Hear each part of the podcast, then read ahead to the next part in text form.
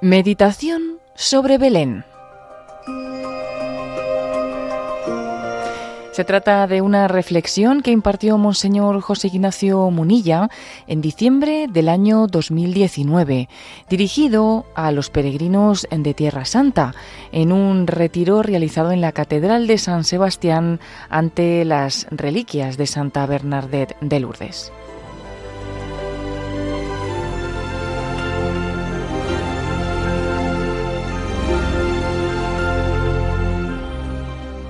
Cada vez que nos juntamos hablamos de un lugar, ¿eh? de un lugar de Tierra Santa, y en esta ocasión la cercanía de la Navidad pues nos viene muy bien para hablar de Belén, ¿eh? de ese lugar en el, que, en el que nació Jesús. Bueno, yo he preparado una serie de reflexiones que son a medio camino entre históricas, arqueológicas, mm, lógicamente de escritura, teológicas, bueno, pues... ¿eh? Bien, Belén, Betleén, fijaros, ¿eh? Betleén, que significa casa de pan. Es curioso, ¿eh? Casa de pan. Es curioso que aquel que nos, que nos fue a dar el pan de vida, la Eucaristía, yo soy el pan de vida, el que come de mi cuerpo y bebe de mi sangre tiene vida eterna, el que nos iba a decir eso, yo soy el pan de vida, naciese en la casa de pan, en Betlehem. Pero antes de esto, vamos al Antiguo Testamento y digamos que de Belén se dicen varias cosas en el Antiguo Testamento, pero hay dos principales ¿eh? que obviamente hay que, hay que recordar. La primera es en el primer libro de Samuel, capítulo 16, allí se habla de la unción de David. ¿Recordáis? Os refresco un poco la memoria, ¿no? Como el profeta Samuel es enviado por el Señor y dice, vete a Belén, ¿eh? Y allí elígeme un alguien que yo te voy a decir quién es para eh, ungirlo como rey. Y entonces encuentra a Jesé con sus hijos y dice, que pasen por aquí tus hijos. Y los va pasando desde los mayores y tenían prestancia, pero este no es, este no es, este no es. Y al final, bueno, pues no. no y no tienes ningún hijo más. Dice, bueno, el pequeño, pero está, está cuidando los rebaños, pues que venga el pequeño, ¿no? Y ese era el elegido de Dios, era David. David. Y entonces Samuel, inspirado por, por el Espíritu, unge a David como rey, el rey David. Por lo tanto, Belén es la tierra de David. ¿Eh? Belén es la casa de David. Hablar de Belén y hablar de David, pues es algo que está íntimamente unido, ¿no? Y digo que había como, hay dos textos claves para nosotros. Este, el del primer libro de Samuel 16, y el segundo, el de el profeta Miqueas, ¿eh? recordáis, Miqueas, allá por el siglo VIII antes de Cristo, dice, y tú Belén, tierra de Efratá, no eres ni mucho menos la pequeña, la menor, porque de ti nacerá un Salvador. O sea que Miqueas había profetizado que el Salvador, el Mesías que se esperaba, nacería de Belén. Por tanto, dos textos claves ¿eh? del Antiguo Testamento. El de primera Samuel, el que David es ungido, y el de Miqueas que profetiza que el nacimiento del Salvador nacería de Belén. Bueno, primero, igual os voy a contar alguna cosa que, que alguno dirá, jo, pues eh, yo no tenía ni idea de que alguien... Ya sabéis que hoy en día vivimos en un contexto en el que todos son a veces poner en cuestión todo, criticarlo todo. Y bueno, pues obviamente yo no voy a hacer, ¿eh? no voy a hacer propaganda de teorías raras, pero sí quiero, sí quiero mentar determinadas ¿eh? pues errores o teorías, yo diría que más bien, eh, digamos, erráticas, ¿no? Que se están difundiendo y contestarlas. Me refiero al hecho de que es, es posible que leáis o veáis en algún reportaje de televisión poner en cuestión que Jesús naciese en Belén. ¿Por qué? Porque los evangelios de Mateo y de Lucas, perdón, sí, Mateo, Mateo y Lucas con mucha claridad dicen que Jesús nació en Belén. Jesús nace en Belén en tiempo del rey Herodes, dice Mateo 2, versículo 1, ¿no? Y Lucas cuenta pues todo el episodio de como el empadronamiento, etcétera, etcétera. Pero Marcos y Juan, los otros dos evangelistas, no cuentan eso. Bueno, pero no dicen dónde nació, no lo dicen. Entonces, pues hay ahí unas teorías de que, eh, no, pero como dicen que Jesús nazareno, pues en, el fondo Jesús donde nació fue en Nazaret. ¿eh? Jesús nazareno, pues eh, decir que Jesús es nazareno es, es, como decir Jesús, eso es como el apellido dice dónde has nacido, ¿no? Y entonces vienen a decir que, bueno, pues que Mateo y Lucas posteriormente introdujeron eso para hacerlo coincidir con la profecía de Miqueas, que decía que el Salvador tenía que nacer en Belén, ¿no? Pero vamos a ver, eh, hay que decir que es absurdo. Es muy normal que a Jesús se le llame el Nazareno, el Nazareno por una, por una razón, porque el tiempo que estuvo en Belén fue mínimo, fue mínimo. ¿eh? Después marcha como marcha a la huida a Egipto, y después de la huida a Egipto regresa, con lo cual él, donde se cría desde pequeño, el tiempo que estuvo en Egipto no lo sabemos, pero serían unos pocos meses, ¿no? Con lo cual uno prácticamente el que le llamas el, el nazareno, pues es que es normal, porque si llegó ahí con pocos meses y además después de una huida a Egipto, etcétera, pues tampoco le llamarían el egipcio, ¿no? O sea, pues ni le llama, pues es normal. Que no le llamasen el belenita, ni le llamasen el egipcio, le llamaron el nazareno porque pues porque, digamos, para empezar, María, María era de allí ¿eh? y allí se estaba criando. Bueno, eso lo digo un poco respondiendo a una deformación que he visto yo publicada en algunos lugares, que incluso por algún teólogo y por algún reportaje en televisión respondiendo a ella. El caso es que además tenemos muchos, muchos testimonios de los primeros siglos que apuntan en este sentido, pero muchos, ¿eh? Os voy a leer uno que os vais a quedar impresionados. Por ejemplo, Orígenes es un famoso autor del año 240, fijaros, ¿eh? 240. Y dice, en Belén se encuentra la cueva en la que nació, el pesebre donde fue reclinado, envuelto en pañales, todo es conforme con lo narrado por el Evangelio. Esto es de todos conocido y divulgado en la región, incluso reconocido por los enemigos de la fe, que en aquella cueva nació Jesús, a quien adoran y admiran los cristianos. Eso, fijaros, lo cuenta Orígenes en el año 240.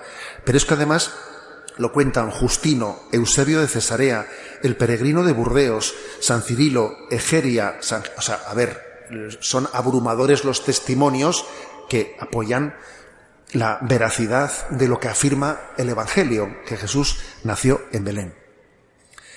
Lo que sabemos es que la gruta en la que Jesús nació fue venerada por los primeros cristianos y entonces el emperador Adriano, en una de esas persecuciones contra los cristianos, lo que hizo fue tapar aquello y convertirlo en un templo de un templo a Adonis, Adonis Tamuz. O sea, es decir, quería perseguir a los cristianos y ¿qué hizo? Este lugar que ellos veneran lo voy a convertir en un templo romano, en un templo pagano. Y encima de eso puso un bosque sagrado. Tapó aquello, plantó una especie de árboles sagrados y allí hizo un lugar al, al dios Adonis Tamuz. Pero los cristianos tenían muy claro que debajo de eso estaba la gruta donde Jesús nació. Y cuando vino la conversión ¿eh? del imperio romano al cristianismo, pues en ese momento Constantino, en el año 326, a los pocos años de su conversión al, cristianismo, inicia, descubre aquello, eh, eh, descubre y se inicia la construcción de la Basílica de Belén que ahora contemplamos. Fue el mismo emperador Constantino, después de su conversión, el que inició esa construcción. Otro dato muy interesante, porque los que habéis sido peregrinos a, a Belén, recordáis que una cosa que nos sorprende es que cuando uno se mete abajo, allí en la gruta donde Jesús nació, allí están también la gruta de San Jerónimo, porque resulta que San Jerónimo en el siglo IV, acompañado de dos mujeres, ¿no? Paula y, Eustaquia, fue allí, mm, fundó dos monasterios femeninos y él, lo más pegado que pudo a la cueva donde Jesús había nacido, se puso a hacer un trabajo inmenso, uno de los trabajos principales que se han realizado en la historia de la Iglesia, que es traducir todos los textos ¿no? del Antiguo y del Nuevo Testamento que están en hebreo y en griego, traducirlos al latín. Y esa fue una gran obra que hizo San Jerónimo, lo que se llama la Vulgata. La Vulgata ha sido la Biblia traducida al latín que eso era importantísimo, porque claro, la gente, los cristianos no sabían hebreo, los cristianos no sabían griego bíblico, no sabían. Entonces se hablaba en latín, en latín, en el imperio romano, ¿no? Entonces San Jerónimo llegó allí, buscó, como digo, fundó esos dos monasterios y lo más cerca que pudo, ¿no? De aquellas grutas se puso a traducir la Biblia al latín. Esa traducción ha sido importantísima, importantísima. Esa traducción de San Jerónimo le ha acompañado a la Iglesia católica, a la Iglesia, pues desde aquel eh, siglo V hasta el siglo XX. Ahora ya obviamente ya tenemos escrituristas capaces de leer directamente el hebreo y el griego bíblico sin necesidad de, de tener que servirse de la traducción de San Jerónimo, ¿no? Hoy en día ya hay especialistas que son capaces de, directamente de ir al, al texto original hebreo griego. Pero claro, fijaros qué importancia ha tenido durante tantos siglos, durante 15 siglos, el trabajo que hizo Jerónimo.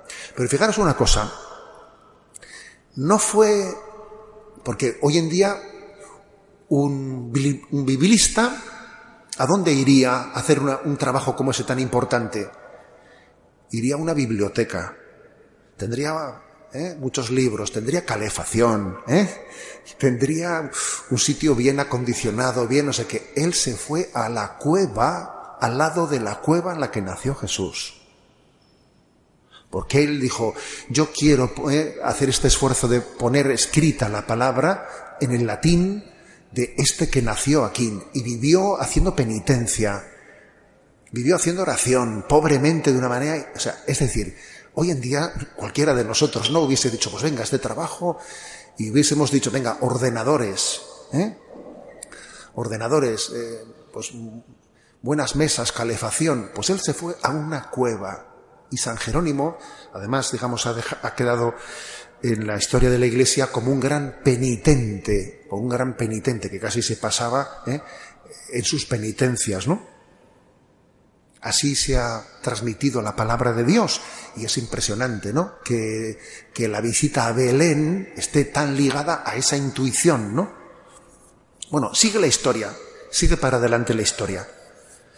Ya está construida la Basílica de Belén y en el año 529, 529, hubo un lío y los samaritanos, que vivían relativamente cerca, destruyeron la basílica no por mucho tiempo, porque el emperador Justiniano la reconstruyó. Y luego pasó un tema muy interesante que seguro que a los peregrinos les, les, eh, les, suena de que allí se nos explica. Viene la conquista de los persas y los persas hicieron una auténtica escabechina destruyendo eh, los lugares santos. Pero el único sitio que no destruyeron fue este, ¿Por qué? Porque resulta que eh, en las paredes de la Basílica de Belén habían adornado con mosaicos en los que los magos de Oriente estaban claramente eh, con vestiduras mm, los, persas. Esos tres magos de Oriente estaban eh, vestidos con vestiduras persas y entonces, claro, cuando llegaron los persas a destruir la basílica, oye, que aquí están eh, representados algunos de los nuestros, ¿no? Y entonces no se atrevieron, fue la, basílica que respetaron. Aquello fue muy importante, claro, porque eso hizo que aquella basílica de Belén pues eh, haya sido una basílica privilegiada, ¿no? Porque fue de la no destruida por la invasión de los persas. Y fueron los Reyes Magos los que, los que salvaron el tema. ¿eh? Hay que decir que tiene la cosa su... ¿eh? Bueno, sigue la historia adelante. Y llegan las cruzadas. Bueno, viene la invasión musulmana, las invasiones musulmanas se hacen con todo aquello, eh, y bueno, gracias a Dios no destruyeron la Basílica de Belén, porque los musulmanes creen que, Jesús es un profeta y por eso no lo destruyeron. Y entonces llegan eh, las cruzadas, los cristianos en un primer momento se hacen con aquel lugar y fíjate, en la Navidad, en la Navidad del año 1100, 1100, en esa basílica de Belén eh, se coronó rey, el rey Balduino, como el rey de Jerusalén. Los cruzados allí llegaron, ¿no? Y entonces dijeron, bueno, vamos a restaurar la monarquía de David. Vamos a restaurar una, monarquía cristiana. Y fíjate, a, Balduino, a un tal Balduino le coronaron como rey. Las, las cruzadas finalmente fracasaron. Era muy difícil poder desde tan lejos estar allí sosteniendo aquellas tropas. Finalmente los musulmanes ganaron aquella guerra. Y San Francisco de Asís, por el camino de la pobreza, por el camino de la puerta de atrás, que muchas veces, ¿no? Ese camino de, de la puerta de servicio es más eficaz que el de la puerta grande. Ojo con este dato, ¿eh? Francisco de Asís, en vez de ¿eh? ir por el camino de la cruzada, de coger la espada e intentar reconquistar la tierra santa de los musulmanes, pues bueno, pues dices, tiras la espada, vamos por la puerta de servicio, nos descalzamos, vamos descalzos, con un hábito, con una cuerda alrededor, pidiendo limosna, y obviamente así se puede entrar fácil. ¿eh? Y así entran los franciscanos en el siglo XIV. Y poco a poco, ¿eh? pues van instalándose en los santos lugares con muchos problemas, porque claro, ¿eh? con muchos problemas, pero se van poco a poco haciendo con algunas propiedades. ¿no? De, manera que en la actualidad la Basílica de Belén es propiedad de tres iglesias cristianas, los ortodoxos, ortodoxos griegos que se les llama, los armenios y los católicos, los franciscanos. ¿no? Es una basílica compartida por los tres. Bueno, sigue adelante la, sigue adelante la historia, ¿no? Y hay que decir que en esa historia, pues también hay, hay episodios, pues, pues, pues tristes, ¿no? Porque eh, la convivencia, la convivencia allí a veces no es fácil, ¿eh? por, por ver en la gruta, en esa gruta quiénes pueden estar, quiénes no pueden estar, ¿eh? y, y como están, claro, detrás de los ortodoxos, Rusia. ¿eh? Detrás de los franciscanos, pues están eh, los países occidentales. Y entonces hubo también pasajes tristes, tristes de la historia, ¿no? Como que, por ejemplo, la guerra de Crimea, o sonará Crimea, ¿no? Por ese lío que ha habido entre, pues entre, entre Rusia y Ucrania hace poco. Bueno, pues allí en el siglo XIX, en el año de 1853 a 1856, hubo tres años de guerra en Crimea entre Rusia y Francia, Reino Unido y los otomanos, ¿no? un poco entre Oriente y Occidente hubo una guerra. ¿Y sabéis qué? Pues que lo triste fue que en esa guerra encima también uno de los motivos de la guerra, bueno, había motivos, lógicamente, al final siempre detrás de las guerras hay motivos de poder y de dinero, ¿eh? pero se suelen poner excusas, excusas, porque al final es el poder y el dinero. Y una excusa que se puso para esa guerra, ¿sabéis cuál fue? La de quien tenía el derecho a celebrar en la, en la basílica, en la, en la gruta donde nació Jesús. Fijaros bien, ¿no? Resulta que una guerra, una guerra de tres años en Crimea, poniendo como excusa el tema de quién celebraba, a qué hora celebraban en esa gruta. Bien es verdad que los motivos de tipo religioso eran una excusa y en realidad, ¿eh? en realidad, eh, pues es la lucha por el poder y el dinero la que movió aquella guerra. Bien, así hasta nuestros días en, en la que los franciscanos pues han tenido un servicio verdaderamente encomiable, ¿eh? encomiable, de presencia muy sacrificada, muy sacrificada en aquel santo lugar. ¿Os acordáis que eh, pues allá, allá por antes del año 2000 hubo una, un episodio muy, muy grave en el que un grupo de guerrilleros palestinos entraron dentro de la basílica, se encerraron dentro de ella y estuvieron asediados por los, por los soldados israelíes durante varios meses. Dentro estaban, dentro estaban los, los franciscanos. El Papa Juan Pablo II les llamaba todas las noches. Hubo un franciscano, un, un franciscano brasileño, al que conozco, que que estando, eh, fue tremendo porque claro, estaban siendo asediados dentro los guerrilleros, eh, claro, Israel no quería eh, escenificar ante el mundo entero, entrar dentro de la basílica y profanar un lugar santo, los franciscanos hacían lo que podían, y, uno, y este franciscano brasileño, en una mañana se estaba, se estaba limpiando los dientes y con el vaso para limpiarse los dientes y una bala ¿eh? una bala le rompió el vaso y no le pasó nada, ¿no? Pero me decía él que desde entonces nos ha vuelto a limpiar los dientes del susto que se pegó el pobre. ¿eh? Y, o sea, para que cuento esta anécdota, para que nos demos cuenta de que cuidar los lugares santos ha sido heroico muchas veces, ¿eh? Heroico. Y que el número de los franciscanos mártires en estos años ha sido muy elevado. Miles, repito, ¿eh? Miles de franciscanos mártires. Bien, un detalle para los peregrinos muy interesante. Hubo una restauración, ¿eh? una restauración de la Basílica de Belén en la que con gran belleza, sí, en el siglo XII, con gran belleza eh, se completó la, la ornamentación de la basílica poniendo en ella una referencia a todos los concilios cristológicos. Entonces, cuando uno va allí, dice, anda, ¿qué pone allí?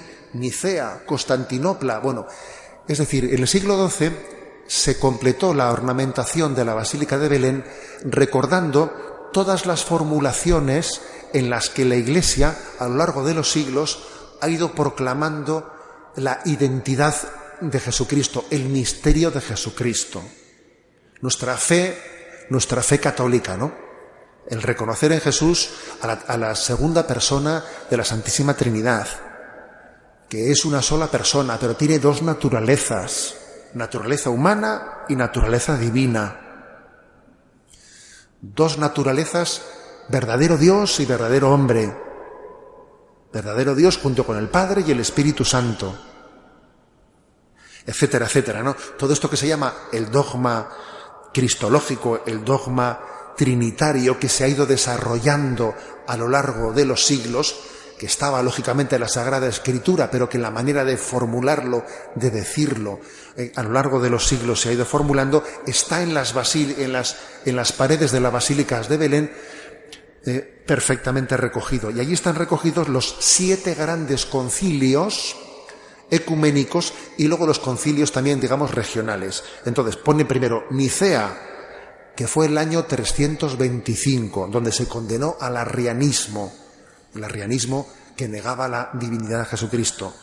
Luego dice, primer concilio de Constantinopla, 800, 381, etcétera, etcétera. El concilio de Éfeso, en el que nos referimos a María como Madre de Dios, etcétera, etcétera, ¿no? Los siete grandes concilios están puestos, representados en las paredes de, aquel, de aquel lugar. Vamos, a, vamos avanzamos más. ¿eh? Los episodios, los episodios evangélicos que también se, se ubican en Belén son el nacimiento y la visita de los pastores. Entonces los peregrinos recordáis que aparte de visitar el mismo lugar del nacimiento de Jesús, ¿eh? Em, vamos también antes, o después, pero generalmente antes, a Betzahur, que está eh, pues a unos pocos, a dos kilómetros así, o, tres, que es el campo de los pastores. El campo donde estaban los pastores, donde los ángeles se les mostraron y les dijeron, id a Belén, Belén, que os ha nacido un Salvador. Y ese, ese Bethsahur, ese campo de los pastores, es el lugar del gloria, ¿eh? porque los, los ángeles cuando se mostraron a los pastores, allí se mostraron con el himno del gloria. Bueno, por lo tanto, primer pasaje, nacimiento y visita de los pastores. Luego viene la adoración de los magos en la propia gruta, en la propia gruta donde está la estrella de Belén, donde Jesús nació, allí al lado hay otra, otro, allí al lado digo tres metros, ¿eh? a tres metros, cuatro metros, un altar en el que se venera la adoración de aquellos tres personajes magos de Oriente. Y luego se venera también, lógicamente, la huida a Egipto ¿eh? y la muerte de los inocentes. Un detalle, eh, lógicamente, para, para, conjugar el Evangelio de, de, Lucas ¿no? y el Evangelio de Mateo, pasa lo siguiente, dice, a los 40 días, a los 40 días fue Jesús llevado al templo. Lógicamente, ¿desde dónde fue Jesús llevado al templo a los 40 días? Desde Belén. O sea, es decir, Jesús nace en Belén llegan los, esos hombres de Oriente y, en la adoración.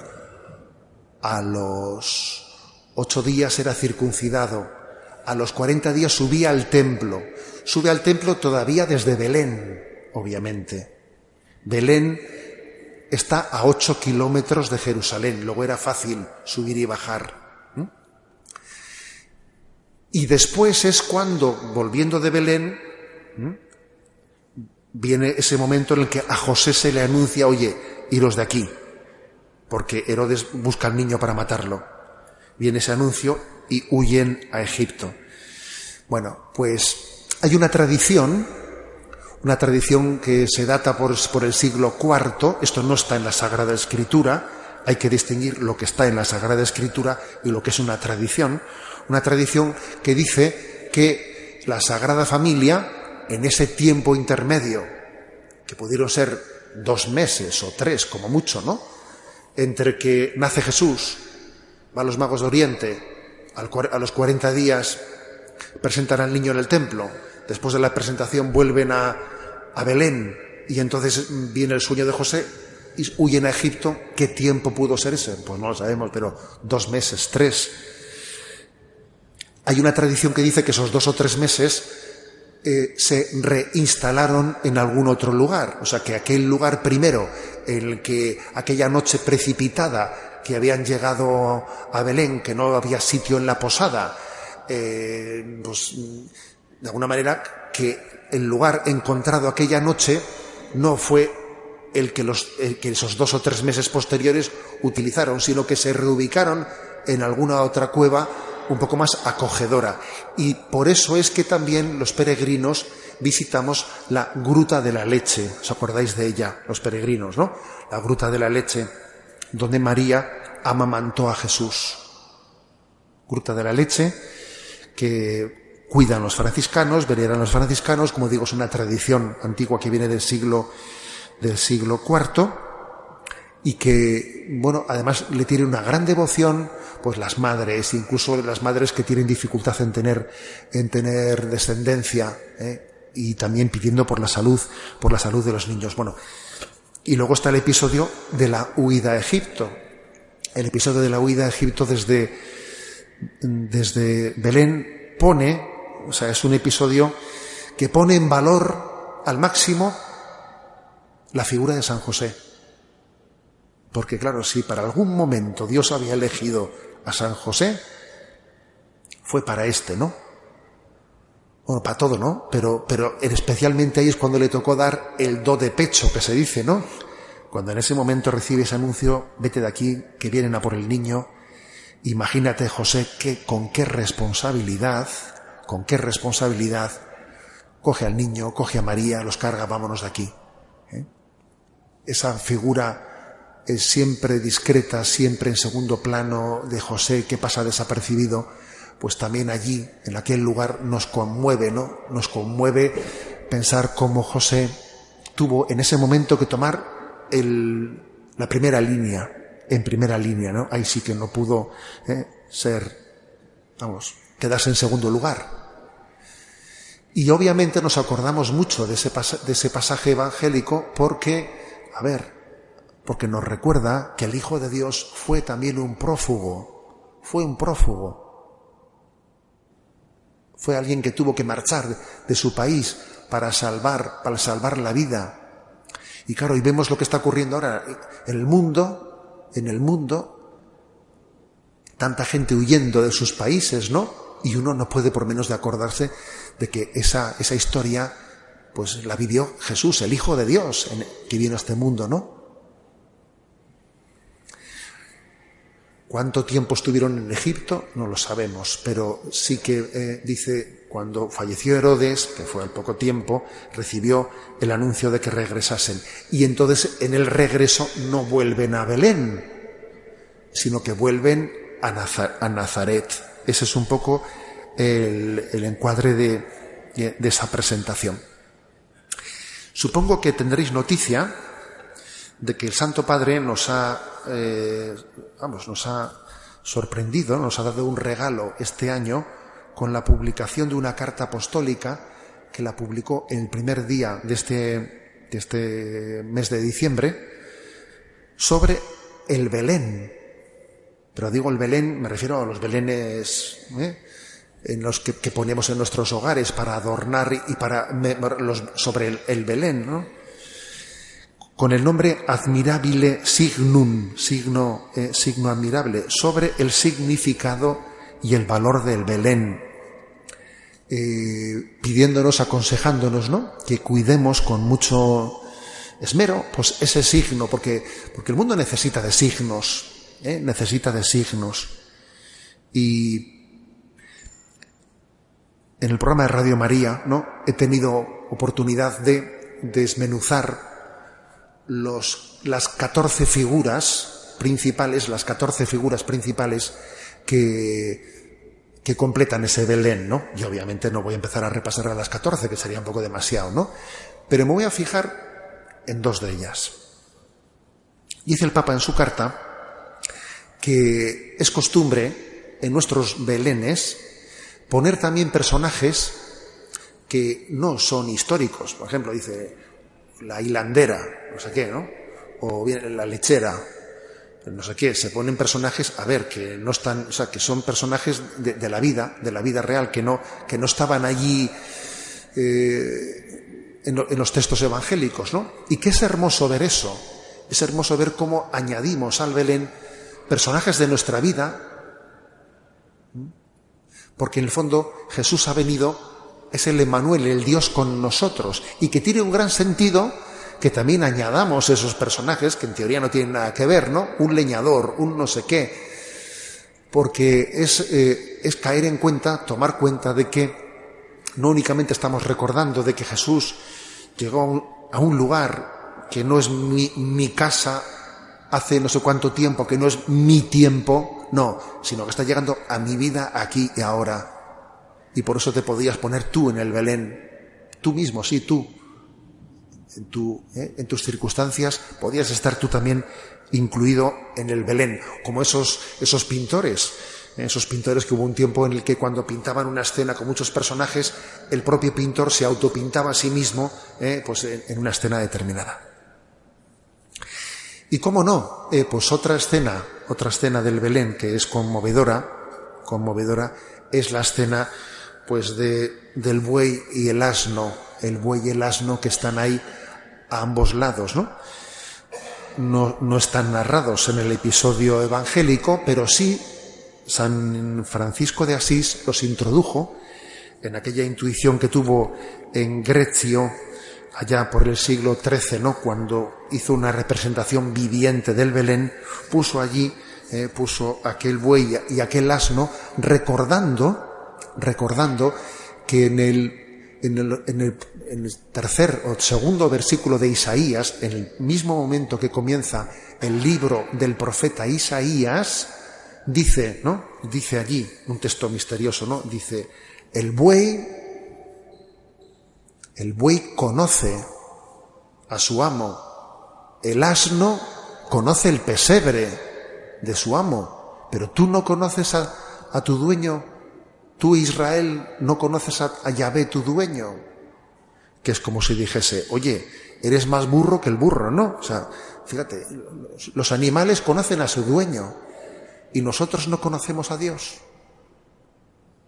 Y por eso puso el buey y el asno alrededor de Jesús, como rememorando, rememorando a las personas que no han conocido a Dios y que en ese buey y en ese, ¿eh? y en ese asno se acercan a ese misterio y quieren aprender, es como si dijesen, ábreme la mente, ábreme los ojos, ábreme los oídos, que reconozca en este niño al Hijo de Dios presente. Es hermoso ese, ese gesto, ¿eh? Como una evocación una evocación de pedir a Dios que nuestra dureza de corazón ¿eh? se ablande en el, en el reconocimiento del misterio de Dios, ¿no? Porque si algo, si algo quiere mostrarnos el Belén, es una invitación a sentir, a tocar la pobreza que el Hijo de Dios eligió en la encarnación.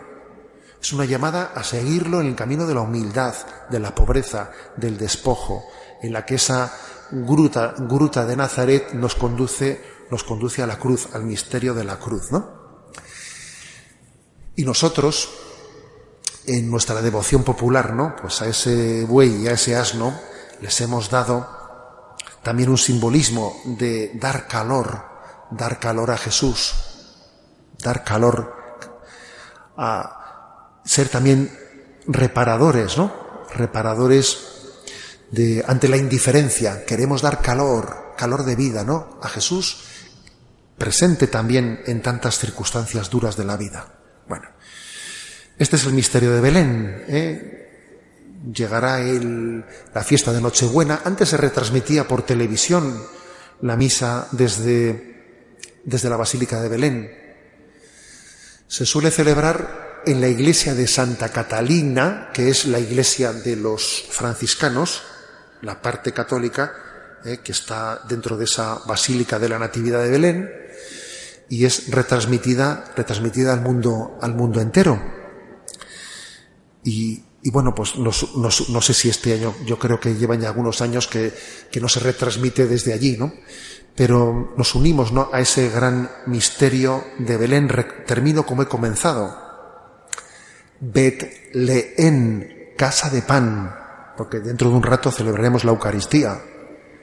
Betlehem, casa de pan. El que se nos ofrece como pan de vida nació en aquel lugar, ¿no? Que estaba simbolizando que él es el alimento para la vida del mundo. Así finaliza en Radio María esta meditación de Monseñor José Ignacio Munilla acerca de Belén. Impartió esta reflexión en un retiro de peregrinos de Tierra Santa en la Catedral de San Sebastián ante las reliquias de Santa Bernadette de Lourdes en diciembre del año 2019.